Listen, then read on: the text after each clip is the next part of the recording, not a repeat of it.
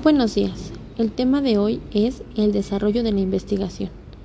Tenemos que el desarrollo de la investigación es el proceso creativo que permite el incremento de los conocimientos sobre temas nuevos o sobre algunos ya existentes. Como punto número uno tenemos la revisión bibliográfica. Se trata del análisis de documentos acerca del tema que se está investigando. Presenta la información publicada sobre un tema y plantea una organización de ese material de acuerdo a los diferentes puntos de vista. Se utiliza para recopilar y o desechar la literatura encontrada sobre un tema. Como punto número 2 tenemos la elaboración del fichero.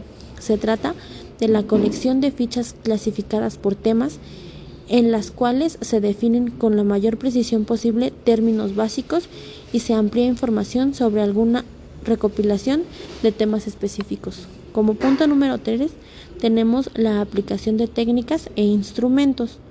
Las técnicas son el conjunto de reglas y procedimientos que permiten al investigador establecer la relación con el objeto o sujeto. Por otro lado, el, el instrumento es el mecanismo que usa el investigador para recolectar y registrar la información como formularios, pruebas, test, etc. Como punto número 4 tenemos el análisis e interpretación de datos.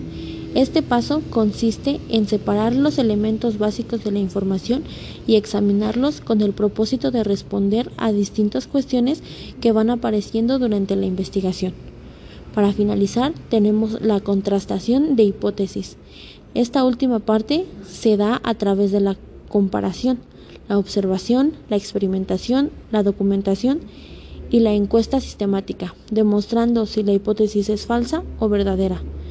Tenemos que tener en cuenta que cada paso es clave para un buen desarrollo de la investigación.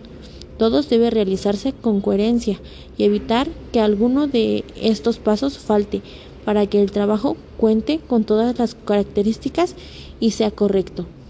Espero esta información les sea útil para algún trabajo y pueda contar con sus comentarios. Les manda un caluroso saludo, Jasmine Titla Pérez Maricruz.